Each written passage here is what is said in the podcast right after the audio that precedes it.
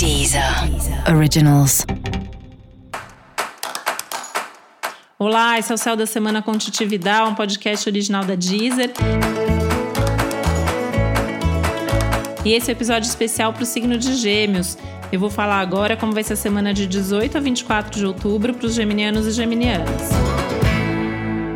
Tem um risco aí de mais estresse, de mais impaciência, de mais ansiedade que precisa ser controlado, porque os imprevistos vão acontecer, né? Essa é uma semana que as coisas não vão sair exatamente como a gente tinha planejado, por isso a nossa agenda já tem que ser montada de forma que os imprevistos possam acontecer sem que a gente se estresse em excesso.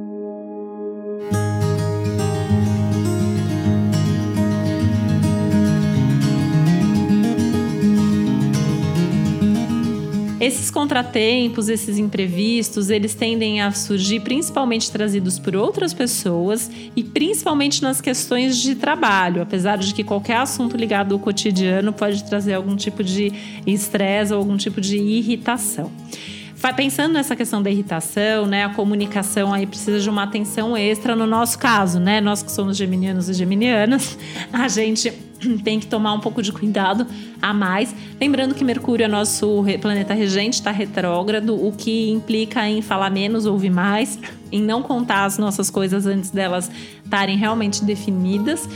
E essa é uma semana que também vale a pena aproveitar para repensar a vida, a sua agenda, a sua rotina, como você tem se cuidado, né? Falando em se cuidar, é uma boa semana para marcar check-up, exame, consulta de rotina, né? Tudo isso é um momento propício. Mesmo que você não faça essa semana, mas já deixar agendado para quando isso precisa acontecer.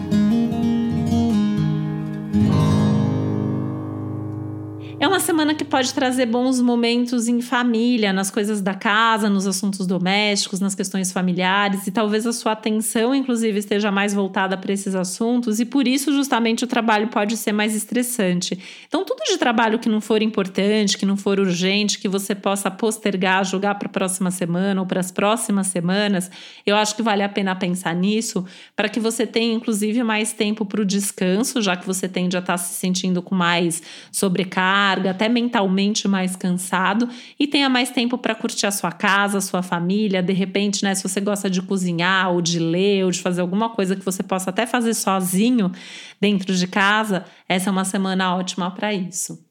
Para você saber mais sobre o céu da semana, é importante você também ouvir o episódio geral para todos os signos e o episódio para o seu ascendente.